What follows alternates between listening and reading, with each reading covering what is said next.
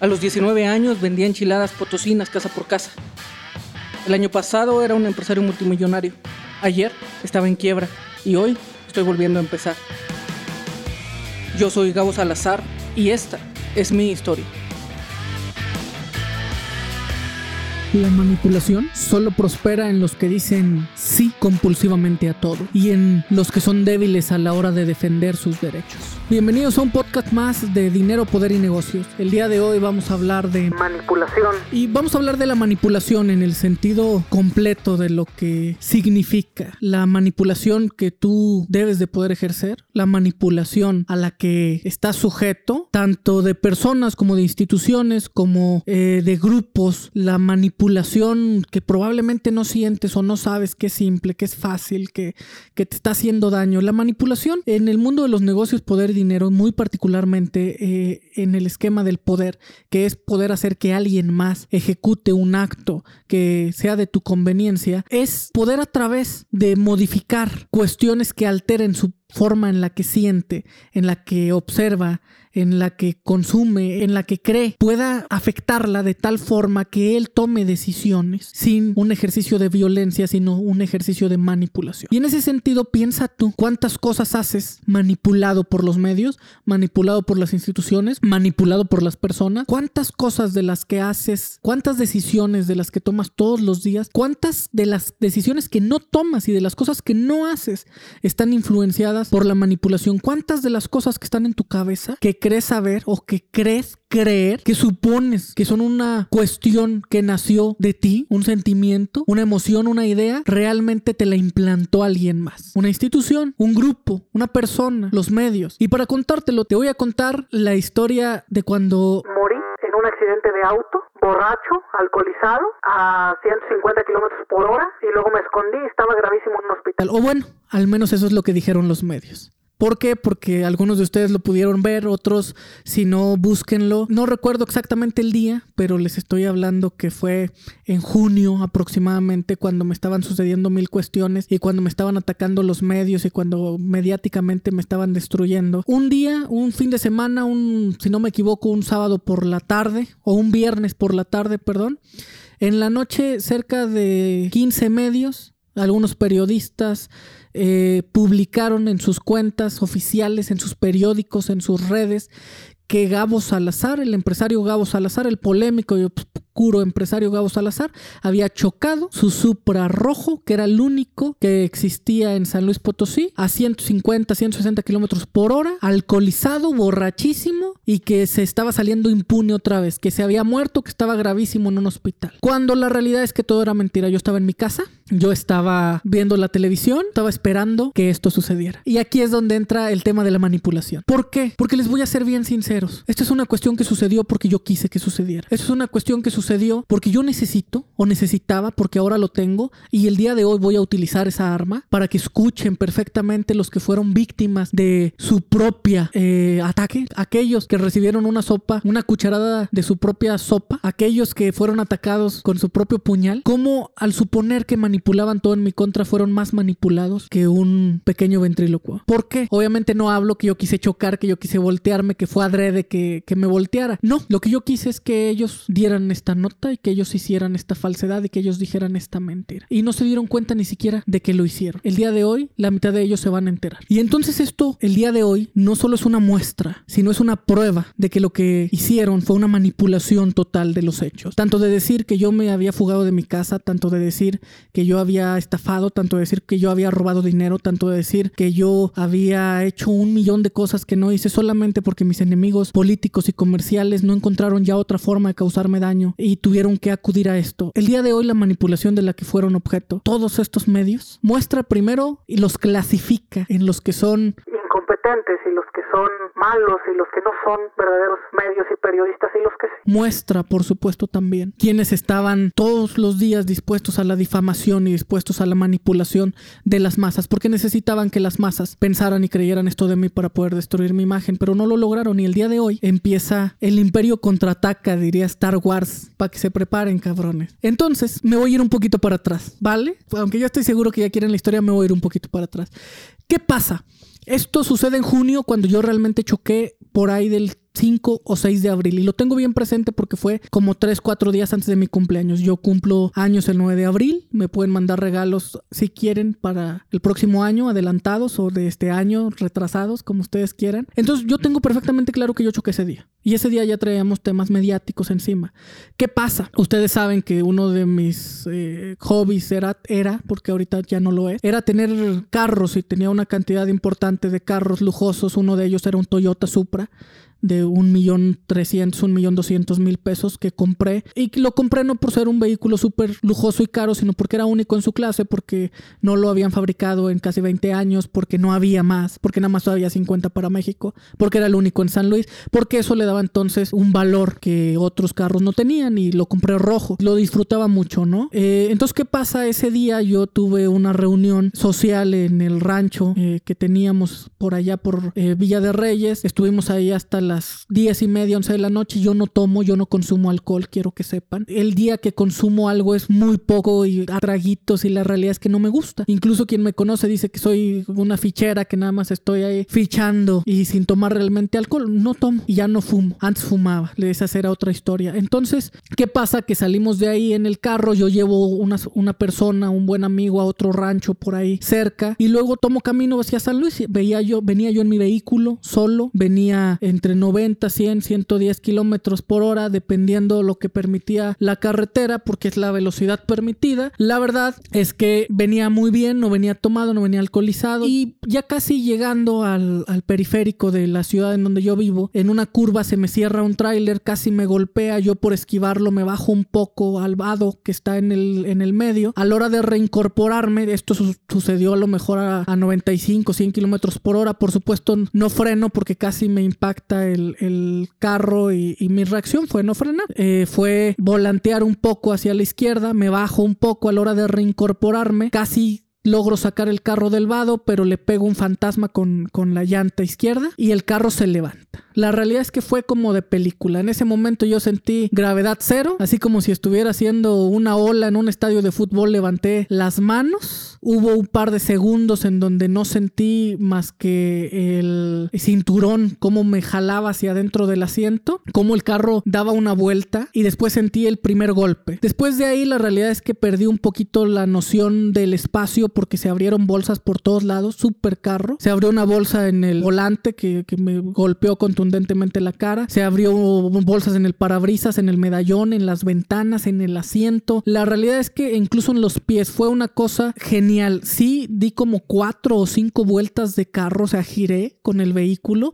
¿Por qué? Porque es un vehículo muy ligero, porque es un vehículo eh, muy pequeño, porque se levantó. Yo creo que la inercia que tenía, quedé parado. Mis escoltas venían atrás de mí en otro carro que tiene suficiente capacidad de velocidad. Y bueno, si se frenaron, bajaron a auxiliarme, yo salí por mi propio pie. La realidad es que siempre he dicho que tengo muy buena suerte, que tengo muchas bendiciones, que tengo algo muy grande que hacer porque no me pasó nada. Solamente sentí como a la hora de golpear la llanta contra eh, el fantasma, me arrancó literal el golpe, el volante de las manos a la hora que le pegó a la llanta. Y a la hora de arrancarme el volante, de hacer un giro violento en el volante, me quemó y me lastimó una parte del antebrazo. Se me hizo gran golpe, se me inflamó, pero no me pasó absolutamente nada. El golpe en la nariz, un, un poco de sangre adentro, ni siquiera afuera, nada. Me revisé, yo esperaba, no sé, tener alguna herida, algo. No, absolutamente nada. Bajé por mi propio pie, se, eh, se espantaron, eh, mi equipo de seguridad se espantó.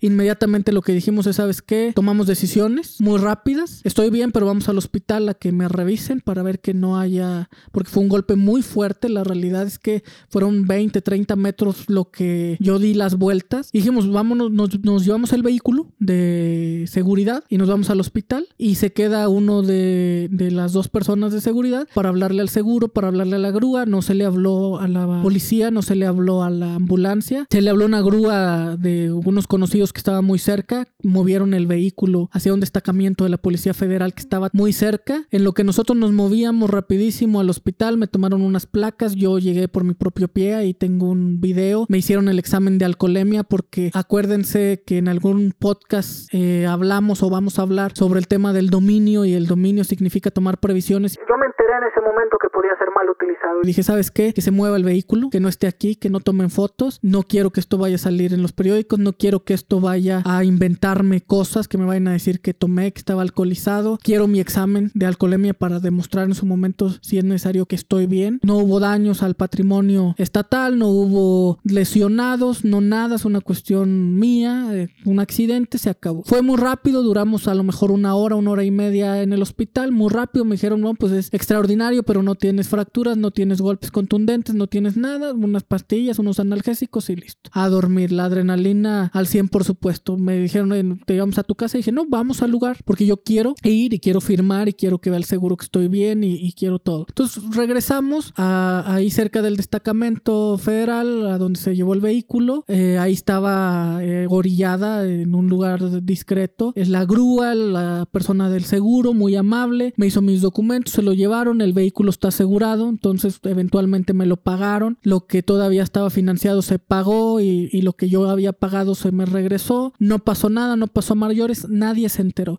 Y cuando digo nadie, me refiero de verdad nadie, en el sentido de que el dominio se ejerce a través también de la disciplina para poder hacerlo bien. Entonces, ¿qué pasa fuera de mi esposa, que por supuesto le avisé en ese momento, porque si no se iba a enterar, fuera de la persona que nos maneja los vehículos, fuera del agente que fue, se enteraron 10 personas, cuando mucho, de una multitud, 8 personas.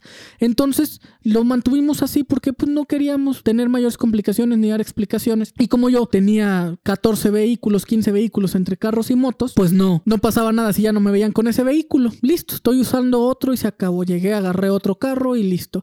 Pero ¿qué pasa? Que después de que me empiezan a atacar los medios, después de que empiezan a inventar cosas, después de que van y toman fotos de mi casa, de las casas de mis padres y dicen se fugó, se está yendo, después de que van y toman fotos a mis empresas cerradas en horarios en los que están cerrados y dicen ya cerró oficinas, clausuró oficinas, después de que empiezan a hacer marchas con acarreados y que empiezan a aumentar las cosas y que empiezan a hacer un show de todo lo que estaba pasando y que yo tengo perfectamente clara la manipulación que están ejerciendo para manipular no solo a, nivel social, sino también para manipular a mis clientes y que digan que no quieren trabajar conmigo, para manipular también mis oportunidades en el mercado, para manipular también eventualmente a las autoridades que estaban llevando algunas demandas que me hicieron y poderlas presionar y decirles, miren todo lo que está pasando, es un monstruo, entonces encarcelenlo, tómenlo. E, ese nivel de manipulación los medios a la manipulación. Muy desgraciadamente en este país es muy fácil meter a los medios. No digo que todos, hay grandes periodistas, súper grandes periodistas, éticos, eh, muy bien preparados y que no se prestan,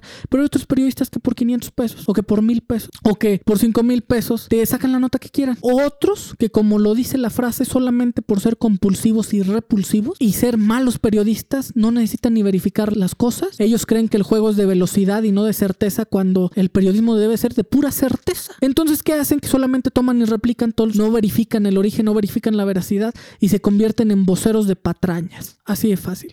Yo dije y en mi mente nació la idea de si yo tuviera una forma simple, sencilla, veraz, contundente de demostrar la chingadera que están haciendo, la manipulación que están ejerciendo, de que no hubiera lugar a dudas que son unos incompetentes y que no verifican las cosas y se prestan para lo que no es y que aparte se genere una expectativa de eso y que entonces pueda yo tener nuevamente el derecho de la duda. No digo que crean en mí, pero digo que no crean tampoco en lo que dicen los demás. El derecho de la duda es que hasta que no se compruebe algo, pues puede ser cualquier cosa. Entonces me quedé pensando y dije, wow, ¿y qué pasa si ese suceso que me pasó, que se me volteó el carro, que fue pérdida total, que pude haber muerto? ¿Qué pasa lo que evitamos, ¿qué pasa si no lo hubiéramos evitado? ¿O qué pasa al revés si lo hacemos venir ahora? ¿Qué pasaría si se hubieran enterado y hubieran dicho, Gao Salazar venía alcoholizado, venía pedo, venía exceso de velocidad, otra vez se está escondiendo o ya se murió? ¿Y qué pasaría? ¿Qué pasaría si yo pudiera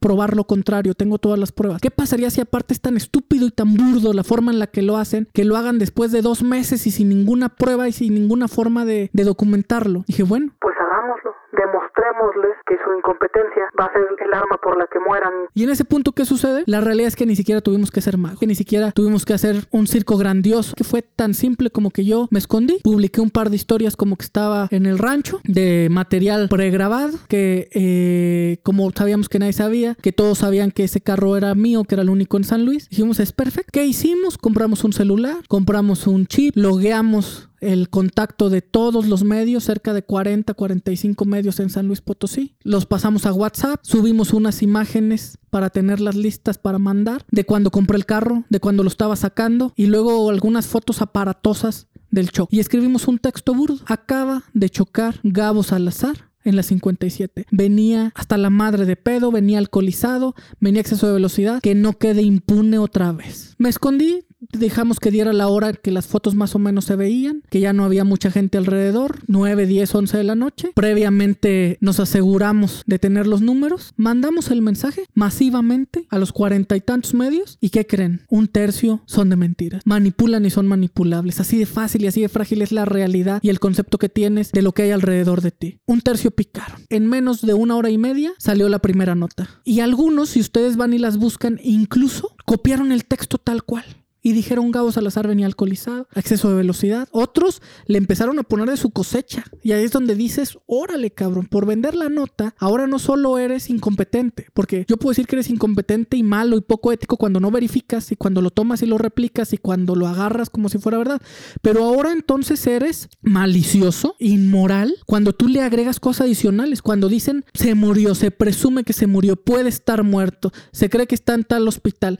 Hubo un par que incluso dije confirmaron las autoridades viales y otros que le agregaron, eh, venía alcoholizado según el examen que hizo tránsito. ¿Cuál tránsito? ¿Cuál alcoholemia? Si había pasado hace más de dos meses. ¿Qué pasa? Les dimos cuerda, les dimos juego para que se ahorcaran ellos solos. Una hora después otro, luego otro, luego en la mañana otro. Me hablaron muchas personas, yo tenía el celular apagado, yo le avisé a algunas personas y les dije no digan nada, ustedes no saben nada, ustedes digan nada más que no les tocó conmigo. Me trataron de localizar muchas personas. Debo de ser sincero que algunos medios trataron de localizar, pero no es justificación el decir, traté de localizarlo y como no lo encontré, pues entonces lo di por cierto. Para dar por cierto algo lo tienes que encontrar, no solo que no lo encuentres y por eso existe. Y en ese punto, ¿qué sucede? 12 del día del siguiente, de la siguiente mañana, 15 medios habían publicado que había muerto, que había chocado. Había historias tan fantásticas que decían que yo había hecho un montaje para escaparme y que ya me había ido a Europa para no enfrentar la ley. ¿Y saben de qué nació todo? De que fueron víctimas de la misma manipulación que ellos están ejerciendo sobre todos los demás. Y esto lo hice y lo hago y el día de hoy lo libero y lo muestro para que vean lo fácil que es manipular, para que vean lo fácil que pueden ser manipulados y que ellos también son manipulados, para que vean cómo la, la realidad es tan frágil que parecía que hay humo en el ambiente, que todo es un retorcido cristal en donde no sabes cuál es la verdadera figura, para que entonces reten todo lo que vean y vean la realidad detrás de eso, que lean entre líneas, qué es lo que pasa, que dicen cuál es el verdadero motivo, si lo están haciendo para apoyar y acrecentar a alguien, para chingar a alguien, porque a mí me querían chingar, eso es lo que querían hacer. Y yo lo utilicé y al otro día saqué un video y dije, qué poca madre tienen todos que estén dispuestos a matarme. ¿Y saben qué pasó? Que en ese momento cesaron en un 60 o 80% todos los ataques en mi contra ¿Por qué? Porque se quedaron sin cara, se quedaron sin criterio, porque perdieron su posición de fuerza, porque perdieron su veracidad, porque todos los que vieron las notas y luego supieron que fue mentira y luego cuando supieron que fue un acto que sucedió dos meses antes, la misma gente dijo, no mames, qué pedo, pues estos güeyes ya literal están mal. Si publican eso y son capaces de mentir en algo tan grave y de no verificar y de publicar algo tan delicado, pues entonces todo puede ser mentira. Entonces si dijeron que los contratos mentiras, si dijeron que esto mentira, puta madre, pues si no tienen miramientos para lo demás, pues no lo van a tener para eso. Entonces, espero que les haya gustado su sopa. Ustedes mismos la prepararon. Y si no les gustó, pues bueno, Ojalá que aprenda. Lupillo González fue una de las personas que lo publicó y luego cobardemente, y eso lo digo con todas las palabras, dijo que él dijo que era supuesto, que él puso que era una versión sin confirmar. Pero es exactamente lo mismo. La realidad es que incluso en su perfil personal luego incluso lo borró. ¿Qué pasa? Que algunos pues sí se disculparon, pero las disculpas, la realidad es que no borran la realidad y la disculpa fue pequeña porque no fue tan grande como fue el daño. Por eso es que el costo que van a tener algunos va a ser del tamaño del daño, porque no puede ser diferente, ¿no? Entonces, en ese sentido, lo que yo les digo observen el tamaño de la manipulación. Observen aparte lo fácil que fue. Yo de verdad digo, no mames. Si yo a mí me llega un mensaje de un teléfono desconocido con fotos que aparte se nota que las fotos tienen las fotos de cuando lo está sacando de la agencia y luego esas fotos y yo verifico, ¿no? Verifico con la policía, verifico con los hospitales. Si no lo pongo, si no lo encuentro, ah, no, pero se va a ir la nota y aparte están recibiendo billetes para chingar a Gabo Salazar, pues hay que chingarlo. Así es el poder al final de las cuentas. El poder trae enemigos y los enemigos pueden ser implacables, pero la manipulación puede en su momento ser tomada por el mango y, dar con la misma arma. Y bueno, pues esta es la historia. ¿Y la enseñanza cuál es? La enseñanza es que reten. No les digo que manipulen, pero les digo que no se dejen manipular. No les digo hagan esto, pero les digo que no dejen que se los hagan. Les digo que vean cuántas de las cosas que creen realmente son una idea que se originó por ustedes y no una que les implantaron. Cuántas de las cosas que dicen y que hablan y que transmiten son reales y están verificadas. Cuántas están manipuladas o que cuántas detrás de la manipulación que les quieren hacer hay otra sobre ellos y otra manipulación sobre ellos. Yo pude haber dicho, a ver, denme algo y de inmediato ahorita lo publicamos, pagamos y para que vean cómo con 5 o 6 mil pesos en México se puede generar una nota, ¿no? Pero ¿qué les parece? Que les dimos de comer de su sopa. Díganme, espero que les haya gustado. Esto fue La manipulación.